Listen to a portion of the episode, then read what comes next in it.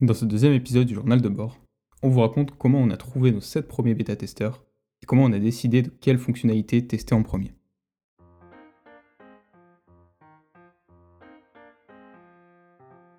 Vous écoutez le journal de bord de Lance-toi et Code. Deux fois par mois, immergez-vous dans le quotidien de deux amis qui bootstrap ensemble leur premier SaaS. Un business basé sur la vente d'un logiciel en ligne par abonnement. Le problème quand on écoute les success stories des entrepreneurs, c'est qu'ils nous racontent toujours la même histoire bien léchée a posteriori. Sauf qu'ils ne nous disent pas toutes les petites galères et les petits choix du quotidien qui ont fait la différence. Dans ces épisodes, on a décidé de tout vous raconter. Les hauts, les bas, les doutes et les solutions concrètes qu'on a mis en place. On vous donne les chiffres. Un authentique building public. À l'heure où on enregistre ces épisodes, on est encore en train de créer notre entreprise. Et on ne sait pas comment ça va finir. On prend le pari que nous aussi on peut le faire. Du coup, on se mouille en faisant ça en public et on a passé un point de non-retour. On n'a plus le droit d'abandonner. Et aujourd'hui, on apprend à prendre des décisions quand on n'est pas d'accord.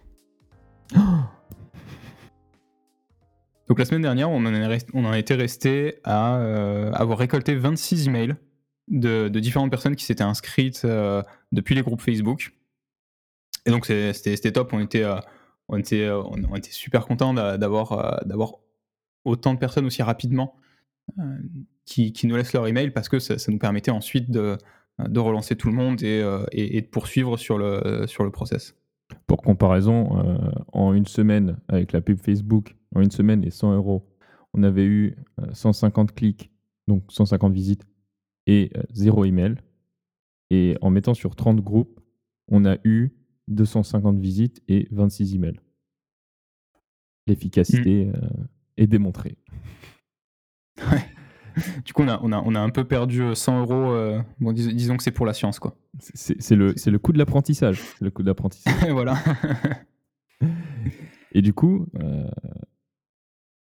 on est arrivé, euh, on est arrivé à ces 26 emails, mais on s'est dit, on est arrivé à un point où on s'est dit, mais comment on passe de 26 emails à un SaaS avec des clients? Hmm. Euh, Parce que c'est bien beau d'avoir une liste email, mais euh, le but à la fin, c'est d'avoir un, logiciel qui tourne et qui génère un revenu récurrent mensuel. Et hmm. donc En fait, je pense qu'on avait vachement aussi sous-estimé le, nombre d'étapes en, early stage. C'est-à-dire que, bah voilà, ça y est, on a fait la landing page, on a récupéré des, emails, et en fait, euh, on, est encore, euh, on est encore loin d'avoir de, du MRR, d'avoir du revenu. Ah, très loin, très loin. Euh, et du coup, je me suis dit, tiens, c'est le moment de ressortir un bouquin que, que j'avais utilisé quand j'étais assistant prof à Berkeley, enfin assistant du prof à Berkeley, ou pour un cours d'entrepreneuriat. Et on utilisait ce bouquin pour cadrer un peu la manière dont euh, les élèves euh, faisaient leurs tests euh, lors du développement de leur idée de startup. Et ce bouquin, ça s'appelle Sprint par Jake Knapp, un mec de Google. La méthode Sprint qui est décrite dans le bouquin, elle a été créée en 2010 du coup par Jake Knapp qui à la base était euh, bossé chez Microsoft, puis il a intégré Google Ventures, le fonds d'investissement de Google.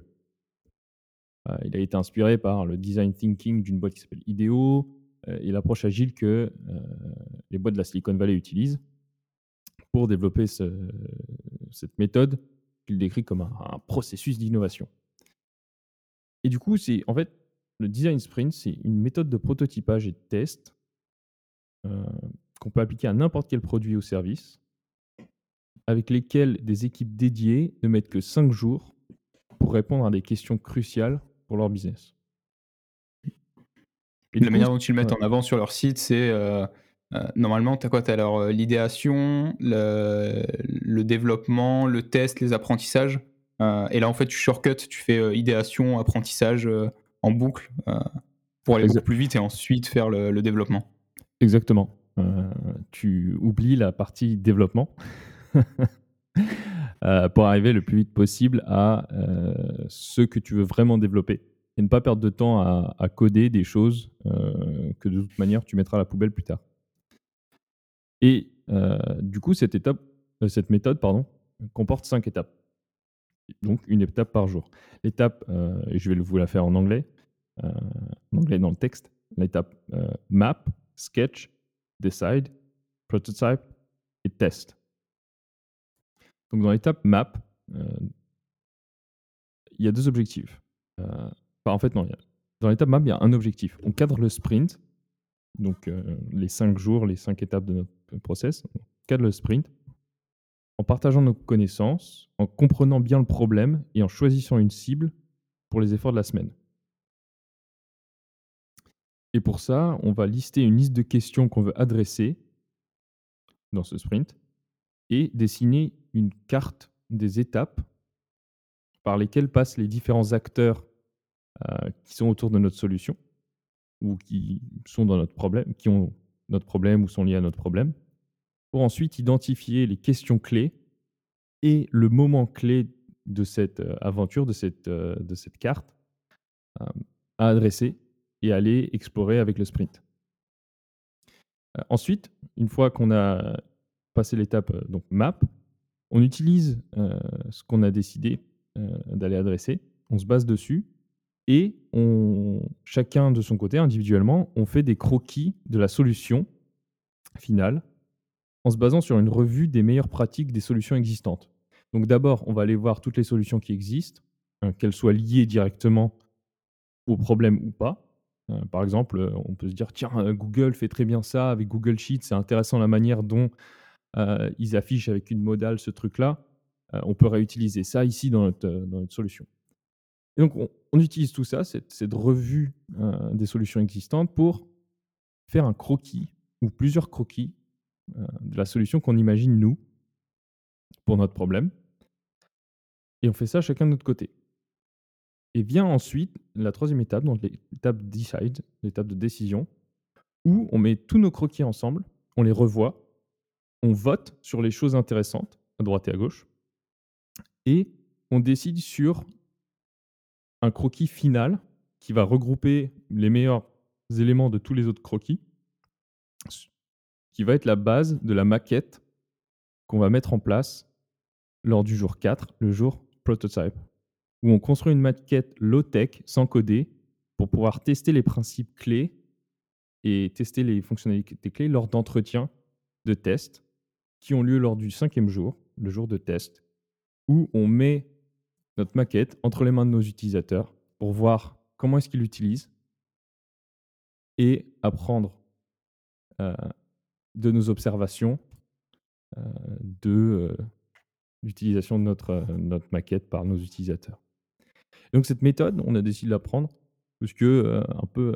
il y a la preuve sociale autour et je l'avais déjà utilisé, je l'avais enseigné donc c'était c'était quelque chose avec lequel j'étais familier aussi. C'est pas une méthode à la mort moelle qu'on trouve dans les tréfonds d'internet.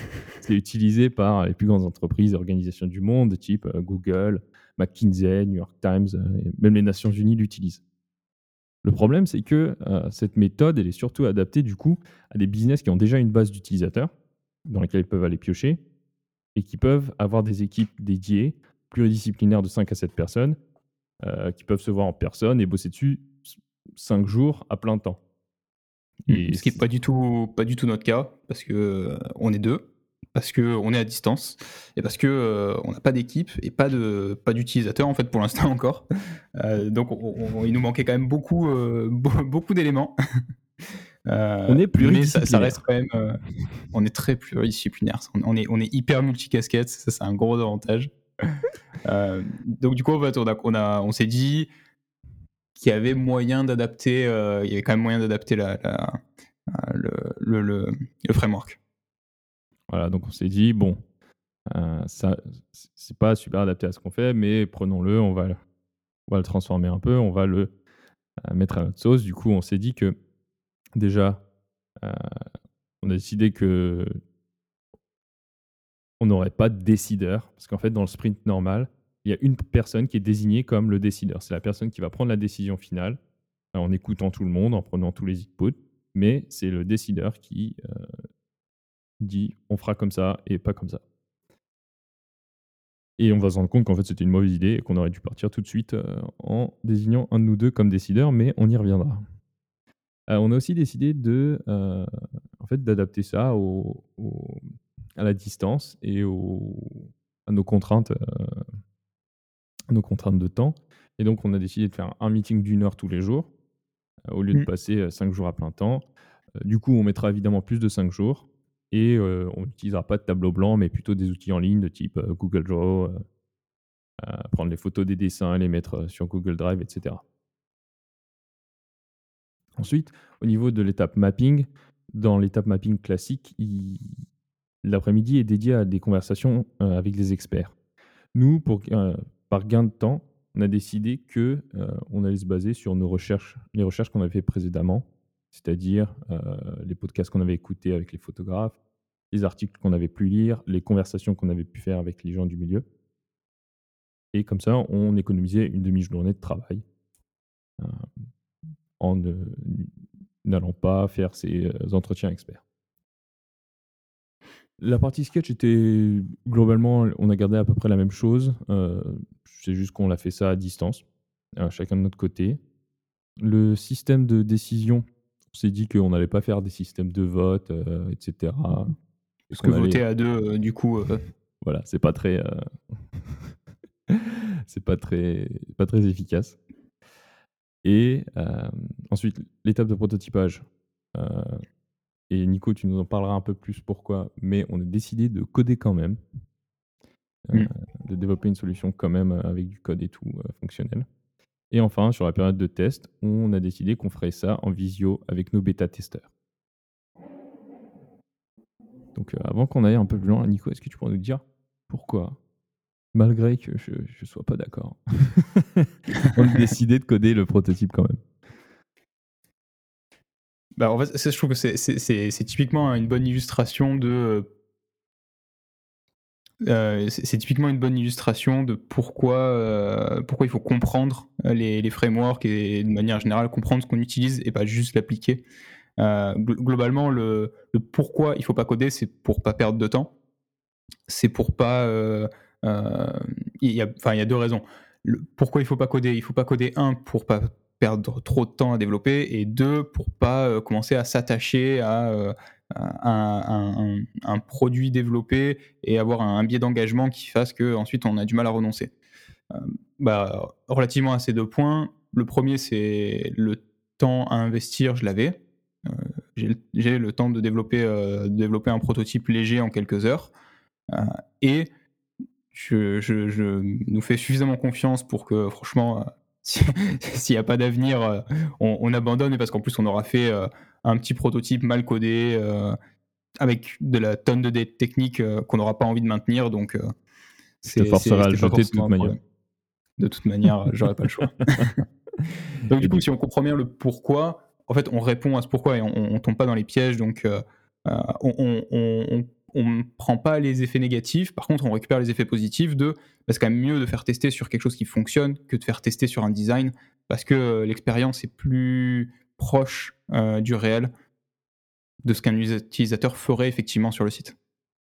C'est vrai et vu que de toute façon notre audience, heu, c'est principalement des développeurs, un autre truc qui est intéré enfin un autre truc, c'est que, heu, développer, ça va peut-être plus vite. Après, il faut pas se mentir à soi-même, hein, souvent ça met plus de temps, mais développer dans certains cas, ça peut aller plus vite que devoir apprendre à à faire des wireframes avec, Figma, et de faire des trucs cliquables avec Figma ou d'apprendre à utiliser InVision et cetera. Heu, donc si ça va plus vite, en effet, heu, développer. Mais ce n'est pas une fatalité, hem et pour ceux qui ne savent pas développer ou qui qui débutent vous pouvez très bien vous en sortir en faisant un un PowerPoint, sur lequel vous pouvez cliquer. Oui, carrément. Après, je pense qu'il y a aussi le le la notion de coût. Pour tous les gens qui sont pas développeurs, bah, développer ça a un coût, c'est hyper cher. Heu et ça, c'est on a on a cette chance-là aussi que nous, du coup, on paye pas le développement, parce qu'on le fait nous-mêmes, heu C'est vrai. Et donc du coup, heu, comme on on vous l'a dit, on va tester ça avec nos en visio avec nos bêta-testeurs. Du coup, il nous faut des bêta-testeurs. Du coup. Pour pouvoir, montrer, les mettre, leur donner le prototype, qu'ils le prennent en main et qu'ils l'utilisent et que nous, on observe ce qu'ils en font. Mmh. Du coup, non seulement il nous faut des, des testeurs pour ça, mais aussi pour vraiment bien comprendre le problème qu'on veut résoudre dans ses moindres détails et de faire en sorte que la solution qu'on développe réponde vraiment réponde à un problème précis. Et donc, pour, sauf qu'on n'en avait pas encore. On était, et en plus, on n'avait toujours pas de bêta-testeur et on n'était toujours pas à 100% sûr que le problème qu'on veut résoudre est suffisamment dur. Du coup, on a décidé de proposer un Calendly euh, aux 26 emails qu'on avait euh, obtenus. Donc, on a envoyé un Calendly, on a dit voilà, on, aimerait euh, nous entretenir pendant 45 minutes avec vous. voilà des créneaux disponibles.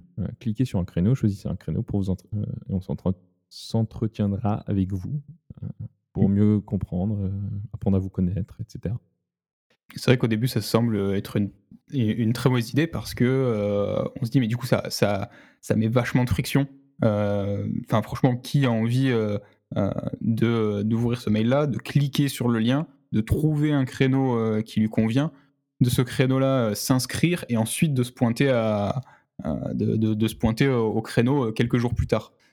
Alors que dans, dans l'idéal, on voudrait faire ça le, plus simple possible pour avoir un maximum de feedback ce qui en fait s'est avéré être plutôt une très bonne chose, parce que comme on a cette problématique de cette double problématique de 1, il faut qu'on ait des utilisateurs slash bêta-testeurs avec qui communiquer, et 2, on veut s'assurer que euh, ce qu'on propose est vraiment intéressant et que les personnes sont prêtes à, payer pour.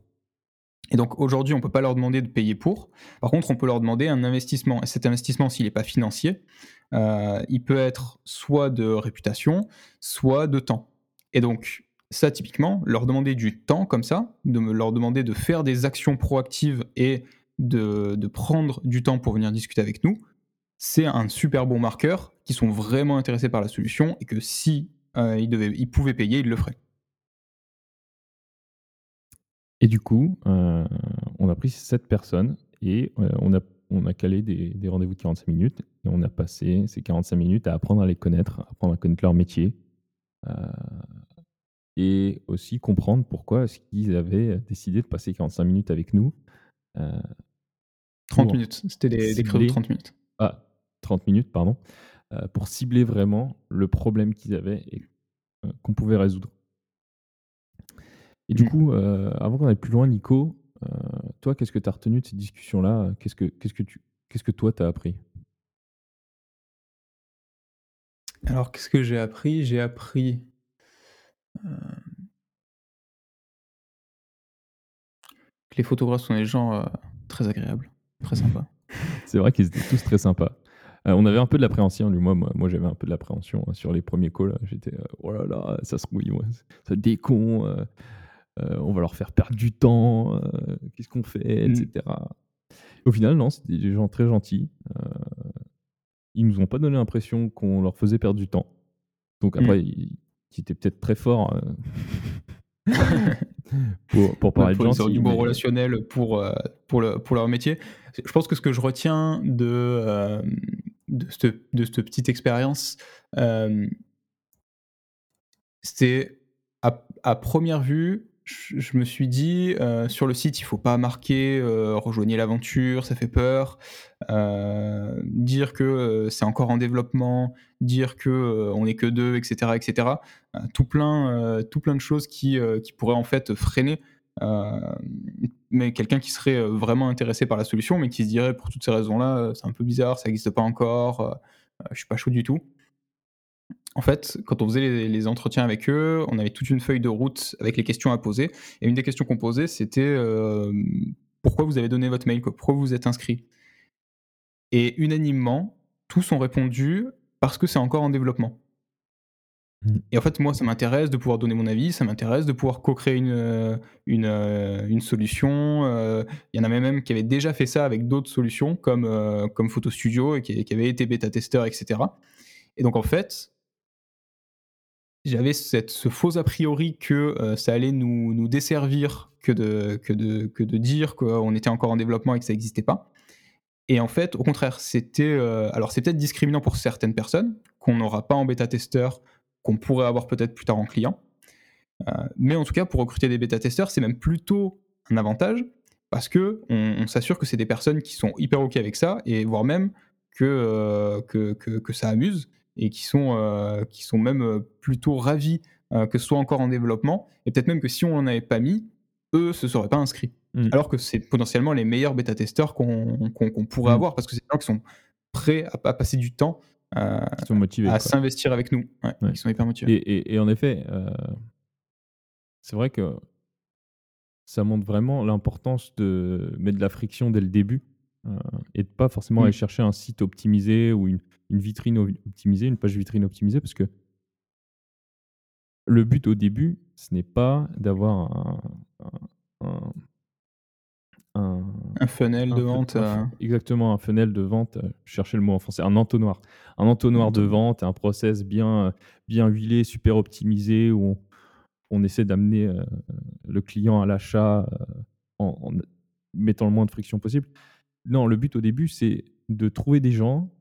Euh, enfin, c'est de, de savoir s'il y a des gens suffisamment motivés pour résoudre le problème qu'on essaie de résoudre, pour passer toutes ces frictions-là et faire quand même partie de l'aventure de la création d'un logiciel alors qu'il n'existe pas, alors que c'est deux mecs euh, mm. qui connaissent ni dev ni d'Adam, qui sont en mm. train de développer. Peut-être demain on a décidé d'arrêter et, c'est tout perdu. Exactement. Et donc si on arrive à trouver des gens euh, qui sont suffisamment motivés pour nous suivre là-dessus, c'est un super euh, indicateur que ce qu'on fait résout un, problème qui existe. Quoi. Suffisamment dur. Tangible, mm. qu'ils ressentent. Et je pense que les raisons de ne pas faire ça, c'est principalement des raisons d'appréhension.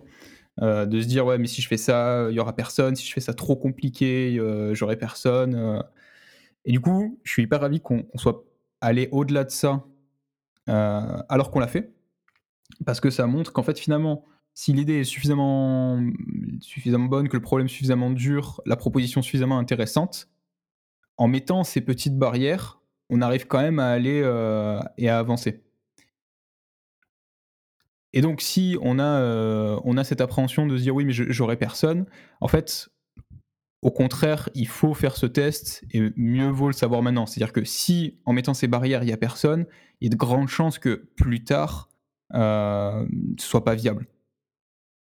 donc, autant le tester maintenant, mettre ces barrières et se dire ok, si on est passé au travers de ça, très certainement que c'est sain et qu'on peut aller plus loin dans le développement. Exactement. Si, on si tu arrives à avoir des gens qui, euh, qui, viennent euh, et passent du temps avec toi alors que tu as un truc pas optimisé du tout, imagine au mmh. moment où tu as un truc optimisé, bien précis, bien léché, euh, ça, tu seras le roi du monde.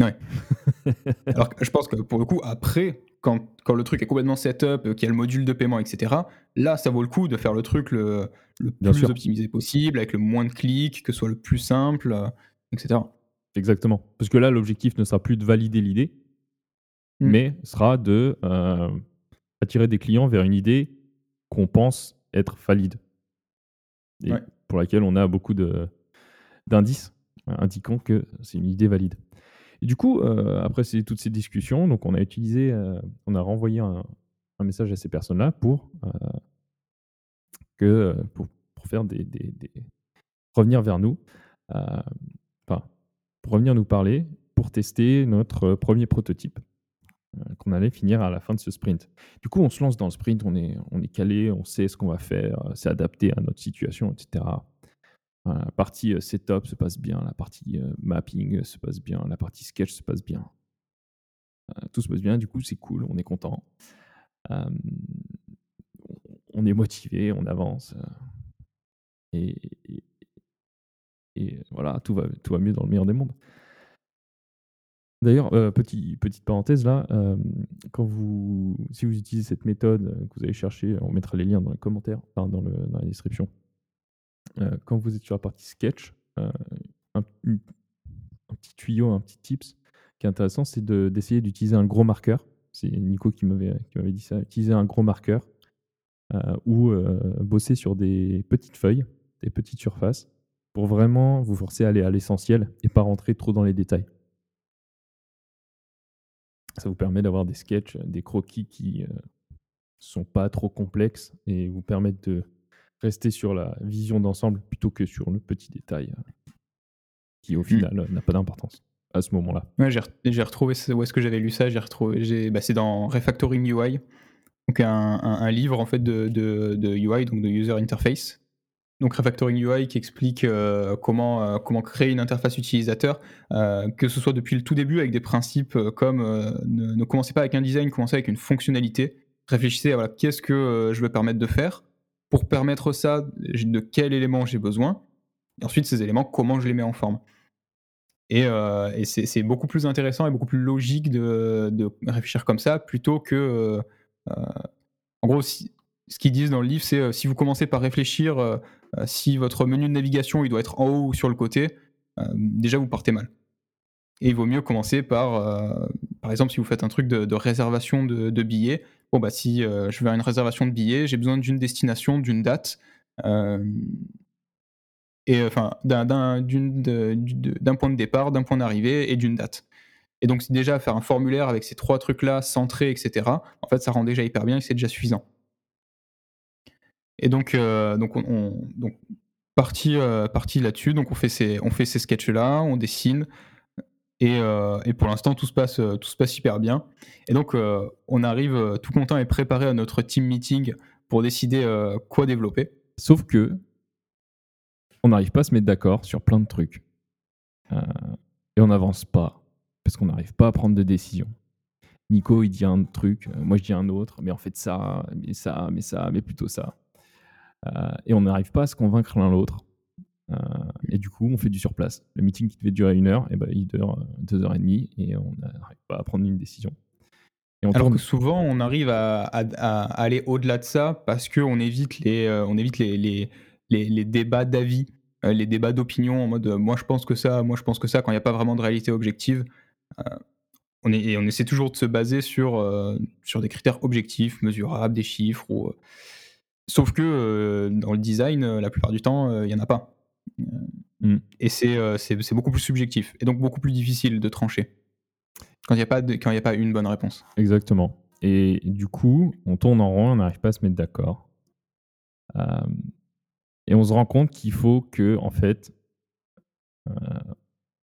il y en ait un de nous deux qui soit vraiment propriétaire des specs techniques du produit pour avancer. En fait, qu'il y en ait un de nous deux qui soit responsable de prendre toutes les décisions euh, en lien avec les specs techniques. Et quand je dis specs techniques, j'inclus à la fois euh, les décisions de code, d'architecture, etc., mais aussi les décisions du XUI euh, sur, en gros, tout, tout ce qui tourne autour du comment on va créer le produit qu'on a décidé de créer. Mmh. après, il faudra peut-être aussi qu'on décide qu'un de nous deux soit responsable de la décision de euh, qu'est-ce qu'on va créer, qu'est-ce qu'on va construire, euh, quelle feature on va mettre en place. Euh, ce sera peut-être la même personne, ce sera, sera peut-être Nico aussi, ce sera peut-être moi. du coup, on a décidé que ce serait Nico qui serait responsable de prendre des décisions sur l'aspect technique du produit. Hmm. C'est-à-dire qu'une fois qu'on s'est accordé sur qu'est-ce qu'on va faire, on essaie de c'est-à-dire qu'on découpe pas là, c'est-à-dire que je deviens pas, euh, je prends pas le relais de euh, allez, je le fais tout seul, parce que on, gagne quand même à être en, effervescence, à en discussion et à mettre en commun. Donc on réfléchit à deux de ok maintenant comment on le fait? Mais arrive le moment, si euh, arrive un moment où il y a un désaccord, à ce moment-là, on a un petit arbre de décision pour savoir comment avancer. Voilà. Et la personne responsable pour euh, suivre cet arbre de décision, c'est euh, Nico. Et l'arbre de décision, c'est le suivant. On a essayé de mettre l'arbre de décision suivant euh, en place. C'est déjà, Nico répond à la question est-ce que ce point est essentiel et crucial? C'est-à-dire, est-ce que ça peut faire que le business fonctionne ou le business se plante? Et une fois qu'il a répondu à cette question, euh, si c'est oui et que c'est crucial, on met en place un test euh, pour décider euh, la meilleure manière de procéder. Hmm. donc ce test. Pour toujours du coup se ramener à des, à des, critères objectifs. Donc ce test, ça peut être faire les deux versions, le montrer au, photographe, au client potentiel, voir sa, réaction. Ça peut être faire de la B-testing, ça peut être n'importe quoi qui, en fait soit objectif et montre qu'une décision est meilleure que l'autre. Exactement. Et si le point sur lequel on est en désaccord n'est pas essentiel et crucial, pour l'instant T, c'est la personne responsable de prendre la décision qui décide. elle dit on fait comme ça ou on fait comme ça. et, peut, et, on garde, et on garde la décision. Et si il advient plus tard que ce, ce point devient crucial ou devient important, puisque peut-être les choses évoluent, mmh. on gagne, le business grossit et la question qui n'était pas cruciale devient cruciale. À ce moment-là, on revient en arrière et on, on teste pour mmh. potentiellement changer la décision si besoin est, ou c'est peut-être la bonne décision dès le début. Mmh. Et l'avantage de ça, c'est du coup pas de pas de nommer un chef qui décide et euh, ça y est, maintenant on fait comme ça et on changera plus. Euh, l'intérêt, c'est juste de, prendre de l'ownership sur un point et d'avancer beaucoup plus vite. Et de pas euh, faire des débats sans fin ou de pas faire de tout tester. C'est juste de, pouvoir faire des, compromis sur ce qui n'est pas crucial et d'avancer à la suite. Et si ça se retrouve être une mauvaise décision, le changer plus tard. Et du coup, avoir mis ça en place, ça nous permet de bah, d'avancer euh, et de faire le croquis final de, de, de la solution qu'on veut mettre en place, euh, ce à quoi ça va ressembler, etc. Et de lancer le prototypage. Euh, du coup, Nico s'est mis à, à développer le, le, prototype. Mmh. Et on a aujourd'hui un croquis de notre maquette. on a presque le prototype, donc la maquette développée. Et on a on a euh, calé les créneaux avec les utilisateurs. Mmh. Et à partir de mardi, donc euh, à partir de demain du coup, on va mener ces entretiens utilisateurs euh, et on va apprendre et voir si on se plante complètement ou si on tient un bon bout. Et donc ça, on va pouvoir le voir en faisant tester le, prototype. Pareil, prototype qui a été fait très vite, un peu moins d'une dizaine d'heures, euh, pris avec un template euh, sur, euh, sur ThemeForest, codé codé très très très mal avec beaucoup de techniques mais l'idée c'est vraiment c'est vraiment d'avancer vite et de pouvoir vérifier tout de suite quoi. De toute façon le, le, prototype sera pécardé. Et encore une fois si si on n'avait pas su coder on n'aurait pas payé un développeur pour le faire. on l'aurait fait on l'aurait fait sur InVision ou ou sur PowerPoint ou même on aurait même on aurait fait des dessins à la main qu'on aurait montré euh, aux, utilisateurs. Parce qu'en fait, là, le but euh, de ces tests, c'est euh, de, définir ce qu'on va développer, de décider ce qu'on va mettre en place dans notre MVP qu'on va construire dans une, dans une étape ultérieure. Mmh. Et donc ça sera euh, au prochain épisode. Voilà, exactement. Donc euh, merci beaucoup d'avoir écouté cet épisode de Journal de bord. On a décidé de... D'ailleurs, vous avez remarqué que ça, aurait dû être un épisode Toolbox. Mais euh, suite à vos retours, on a décidé de, ne plus faire d'épisodes Toolbox et de nous concentrer deux fois par semaine à faire des épisodes Journal de bord pour raconter notre aventure. Et on a décidé quand même d'inclure des éléments du, de Toolbox et donc de vous présenter les méthodes et les outils qu'on utilise euh, tout au long de notre parcours et de vous présenter un peu dans les détails euh, comment vous aussi vous pouvez les mettre en place. Donc merci beaucoup d'avoir écouté jusqu'au bout. Si vous, ce n'est pas encore le cas, abonnez-vous sur Spotify euh, et Apple Podcast. Et d'ailleurs, si vous écoutez sur Apple Podcast, n'hésitez pas à laisser un commentaire et une évaluation 5 étoiles ça nous aide beaucoup pour les rankings. Merci beaucoup. À la semaine prochaine.